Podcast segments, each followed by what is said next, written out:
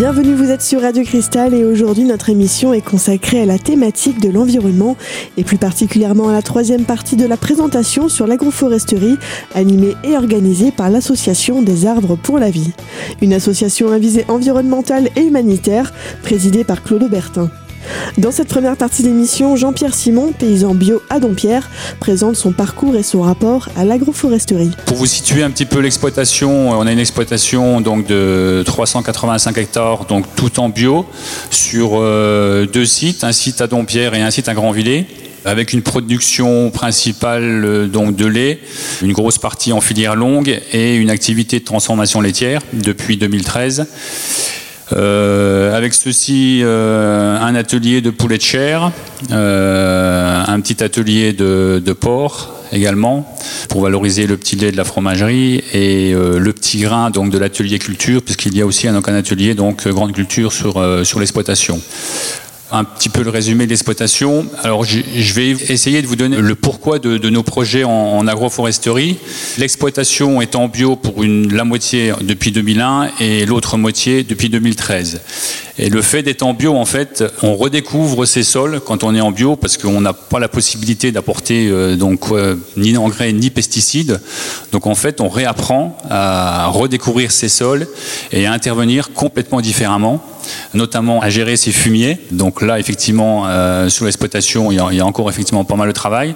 Donc on est en relation euh, avec Jean-Claude pour faire évoluer la gestion des fumiers mais également aussi, après redécouvrir ces sols, eh ben, on apprend aussi à regarder un petit peu le paysage autour de nous, et on se rend compte effectivement que dans certains îlots sous l'exploitation, des îlots assez importants, où il peut y avoir 45 hectares, sans haies, enfin sans haies, il y avait des haies, il y a quelques années de cela, où des agriculteurs les ont, les ont détruites. Et finalement, quand on se pose un petit peu sur un îlot comme ça, on se rend compte ben, qu'il manque quelque chose. Quoi. Donc c'est comme ça qu'on est venu à se reposer la question de, replanter des haies. Donc nous avions un projet en 2015, vraiment un projet d'agroforesterie sur cet îlot de 45 hectares. Alors c'est vrai qu'il y a aussi un décalage entre euh, tout l'aspect euh, théorique euh, de l'agroforesterie où effectivement économiquement c'est certainement rentable, très rentable, mais après concrètement pour monter un projet d'agroforesterie c'est quand même pas si simple que ça. donc on en avait parlé également en 2015, notamment quand nous ne sommes pas propriétaires des terrains. là nous sur l'îlot des 45 hectares il y a peut-être 20 ou 25 propriétaires, donc il faut avoir l'accord des propriétaires pour monter un tel projet. Donc ça, ça se fait pas du, jour au lendemain. Euh, convaincre des agriculteurs qui ont détruit les haies de signer une autorisation d'en replanter, ça c'est pas toujours simple non plus. Euh, donc finalement, je pense qu'on n'était pas assez mûr pour euh, réaliser ce projet-là de, grande envergure. Et finalement, donc, on, est sur deux autres projets plus raisonnables, on va dire. Euh, donc, un qui est en lien avec, enfin, mise en place par la Fédération de chasseurs et en lien avec la Chambre d'agriculture. donc, pour replanter des haies type champêtre. Donc euh, là, le projet au GAEC, c'est replanter 600 mètres de haies champêtres, donc en fait, qui vont servir en partie euh, à l'ombrage des animaux euh, en pâture l'été, et sur une autre partie, donc sur l'îlot des 45 hectares, là, qui va servir à un réservoir de, faune utile à la culture, un effet brisement, un petit effet sur l'érosion. donc voilà pour le, le projet. Donc faut dire aussi quand même que même si euh, Jean-Claude l'a souligné, euh, il ne faut pas toujours raisonner sur l'aspect économique. Ben, on a tendance effectivement à trop raisonner sur l'aspect économique.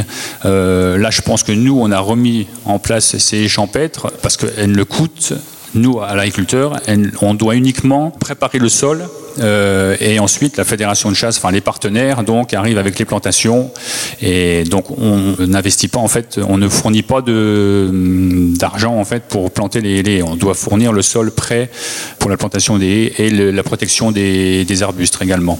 Donc c'est vrai que c'est malheureux à dire, mais euh, même nous agriculteurs, si on sait qu'il y a un impact euh, intéressant à long terme, on le fait quand même plus facilement si effectivement on est aidé financièrement. Et on a un autre euh, projet également, donc sur le parcours à volaille, donc qui est à Grandvillers. On a développé un atelier de poulet de chair, donc avec des parcours extérieurs. Et en fait, on se rend compte qu'il manque aussi un petit peu de végétation. Et donc là, il y a un projet également. Donc euh, les arbres fruitiers sont déjà plantés, donc pour associer donc euh, plantage de, de haies avec en lien avec une association donc d'Alsace. Voilà ce que, je peux vous dire. Donc c'est vrai qu'il euh, reste encore euh, pas mal de travail. Donc il y a aussi un décalage entre euh, les gens comme nous qui se posent pas mal de questions sur, sur le paysage, la biodiversité, l'érosion des sols et des pratiques agricoles qui ne changent pas forcément autour de nous. Malgré tout, si l'agroforesterie se développe, on en parle de plus en plus. Il y a encore des voilà les, pratiques euh, courantes d'agriculture conventionnelle sont bel et bien encore là. Et je pense qu'il faut encore quelques années pour les pour les changer. Mais à nous agriculteurs, sur lesquels on est sensible, de, mettre en place des choses pour pouvoir les montrer aux autres agriculteurs notamment et à tous ceux qui peuvent passer donc à côté de ces, ces projets. L'agroforesterie doit donc encore faire ses preuves pour faire évoluer les pratiques agricoles. On se retrouve tout de suite sur Radio Cristal pour la suite de cet échange sur la thématique de l'environnement et plus particulièrement de l'agroforesterie.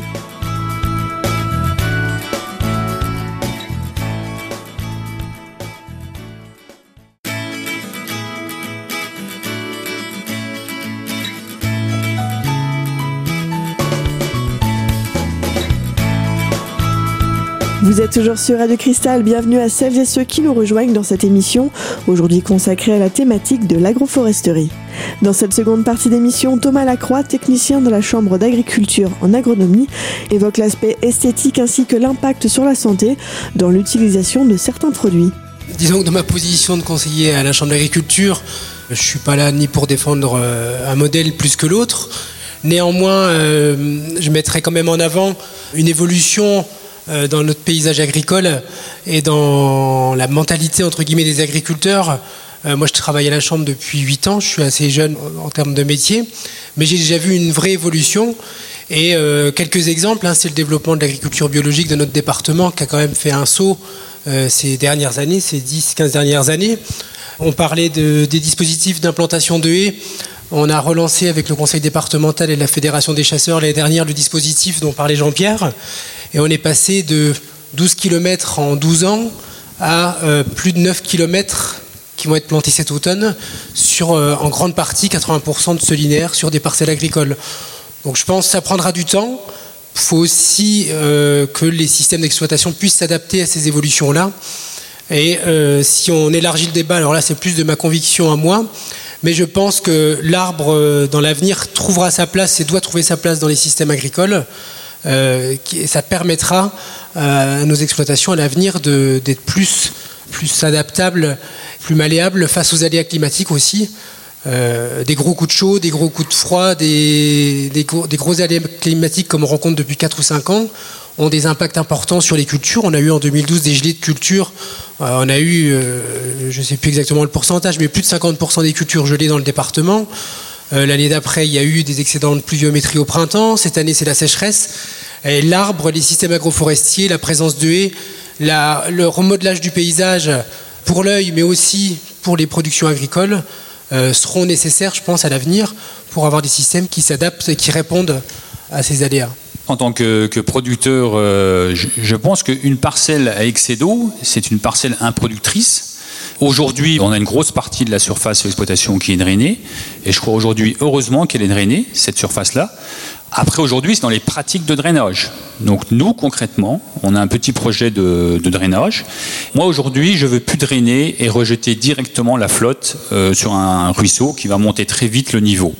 Donc, j'ai posé la question à l'entreprise de drainage de dire, OK, je veux bien drainer, mais moi, je veux proposer de, un bac qui va réguler, en fait, euh, l'eau de drainage va être récupérée dans, un étang en fait, et ensuite mettre une vanne et le libérer doucement au niveau du, ruisseau. Alors quand j'ai demandé cette pratique déjà, c'est pas très courant, de, voir une demande de, la sorte. Donc ils l'ont bien prise en compte. Euh, ils peuvent me mettre 10-15 heures de pelle pour faire, euh, pour faire un étang pour capter l'eau. Par contre, après, pour la vanne, réguler la vanne, etc., ils ne savent pas faire. Enfin, je veux dire, le problème d'excès d'eau dans des parcelles, c'est délicat. Je pense qu'on a besoin du drainage, mais c'est comme les remembrements. Les remembrements, aujourd'hui, je crois qu'il y en a besoin dans certaines, dans certaines régions, parce qu'il n'y a pas eu encore de, de, remembrement, mais il faut que ça soit, il faut que ça soit régulé. Je veux dire, foutre en l'air des vergers, non, ou foutre en l'air de haies, oui, mais en replanter autant. Enfin, je pense qu'il y a beaucoup de, de, progrès à améliorer, mais on ne peut pas être contre, euh, systématiquement, contre le drainage et contre le remembrement. Il faut le faire d'une autre façon et certainement mieux. Euh, c'est pas encore le cas aujourd'hui. Il y a quand même l'agriculture bio qui, se développe énormément. Alors je ne voudrais pas opposer euh, l'agriculture bio euh, parce qu'il y a quand même des projets d'agroforesterie qui sont très intéressants en agriculture conventionnelle. Euh, voilà, je voudrais pas tout tirer vers l'agriculture biologique, même si elle défend beaucoup, beaucoup de choses en termes d'environnemental et santé. mais je pense que le pouvoir, il est, il est chez les consommateurs. On appelle ça le pouvoir du caddie. Si tous les consommateurs n'allaient pas au carrefour, mais chez un agriculteur local en bio, c'est mieux, mais locales, c'est déjà pas mal.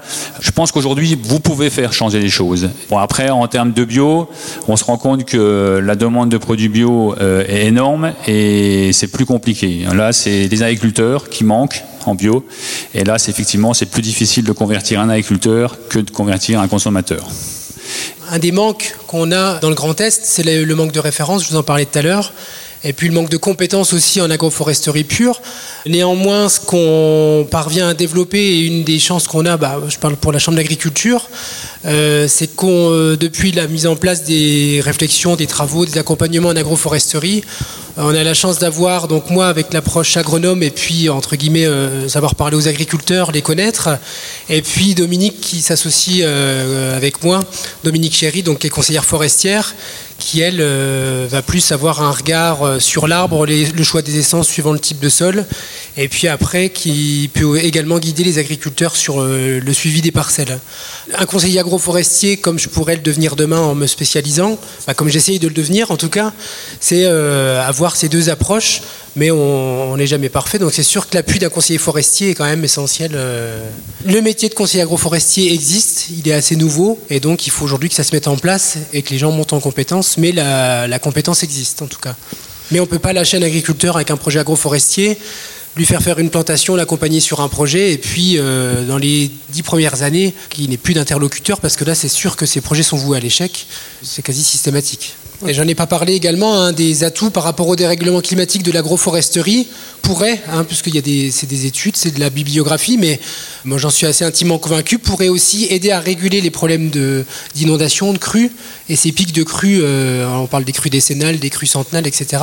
Mais euh, des parcelles lisses euh, en hiver où l'eau ruisselle et va directement en cours d'eau, et une parcelle où vous avez des bandes d'arbres des, qui vont permettre de tamponner, d'infiltrer l'eau, de ralentir les flux d'eau et de les conserver plus longtemps sur la parcelle avant qu'ils arrivent au cours d'eau, peuvent aussi avoir des réponses euh, sur la régulation hydraulique dans les bassins versants, par exemple.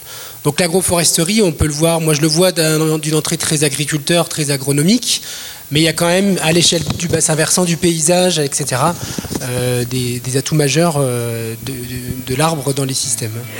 Dans la prochaine partie de cette émission, Claude Aubertin et Aimé Vaster parleront de ce qu'ils appellent leur marathon express.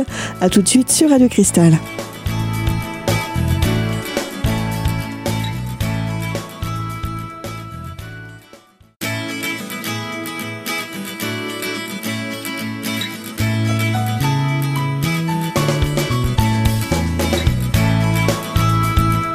Vous êtes toujours sur Radio Cristal dans notre émission aujourd'hui consacrée à la thématique de l'environnement et plus particulièrement de l'agroforesterie.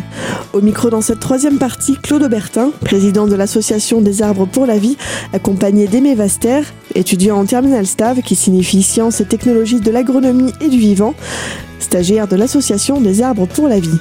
Ils nous parlent ensemble de ce qu'ils appellent leur marathon express, une visite aux agriculteurs des Vosges, de Meurthe-et-Moselle et du Haut-Rhin pour les guider dans leurs projets. Donc tout d'abord, on a commencé par rencontrer un scieur et un exploitant forestier. Alors le scieur, c'était Monsieur Asman euh, qui est situé à, à les vosges C'est une scierie spécialisée que dans le sillage de chêne. Et donc lui euh, nous disait en premier temps qu'il découvrait que malheureusement le chêne dépérissait énormément dans les Vosges, notamment à cause euh, bah, de l'arrivée des chenilles processionnaires. Je ne sais pas si vous voyez, c'est des petites chenilles qui vont manger les feuilles. Et donc si elles mangent les feuilles, bah, obligatoirement plus de photosynthèse. Et s'il n'y a plus de photosynthèse, bah, l'arbre ne peut plus se développer et finit par mourir.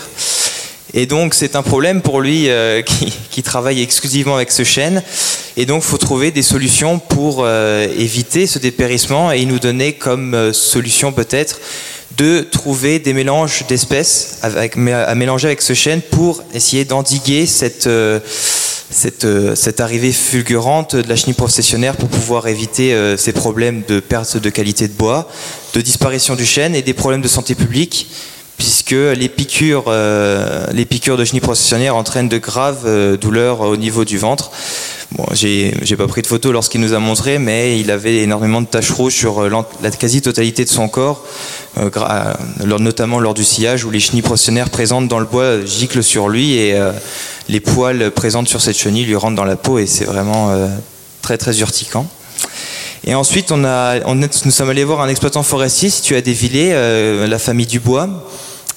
Et c'est pareil, euh, même constat, euh, dépérissement du chêne, du hêtre, notamment à cause de la chaleur, manque de pluviométrie, et arrivée bah, évidemment des, des, parasites. Donc, comme je vous l'ai dit, la chenille processionnaire et le scolite sur les plantations de monoculture d'épicéa plantées il y a maintenant une trentaine d'années on pensait que c'était bien et finalement 40 ans plus tard eh bah, tout, euh, tout, tombe par terre avec euh, bah, ce problème climatique et puis ces parasites qui sont en train de ravager euh, la quasi-totalité de nos parcelles forestières.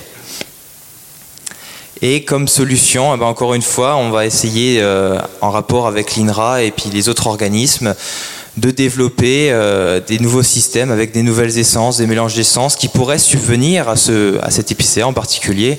Donc on pense évidemment au douglas, au alors donc ensuite, nous sommes allés rencontrer des agriculteurs qui ont décidé de faire le premier pas vers l'agroforesterie et de développer ce système. Tout d'abord Grandvillers, qui ont décidé donc depuis quelques années de développer l'agroforesterie dans leur système euh, de production agricole.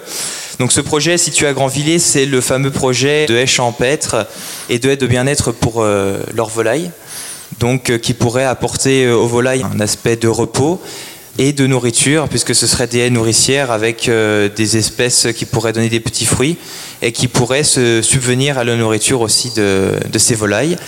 Et tout en créant des niches, des niches écologiques, c'est-à-dire que ces haies champêtres et nourricières pourraient accueillir une biodiversité euh, vivante, c'est-à-dire euh, bah, tout ce qu'on connaît comme les auxiliaires de culture, donc les abeilles, les bourdons et toutes les espèces qui pourraient permettre euh, de développer, de, de permettre une meilleure pollinisation autour euh, de leur production agricole. La, particularité là, de ce projet-là, c'est qu'on est en plein village. On a voulu euh, aborder l'aspect esthétique également. Donc, euh, c'est faire un ensemble de mélanges, d'associations, avec donc tous les, meilleurs assemblages pour les champêtres et tout.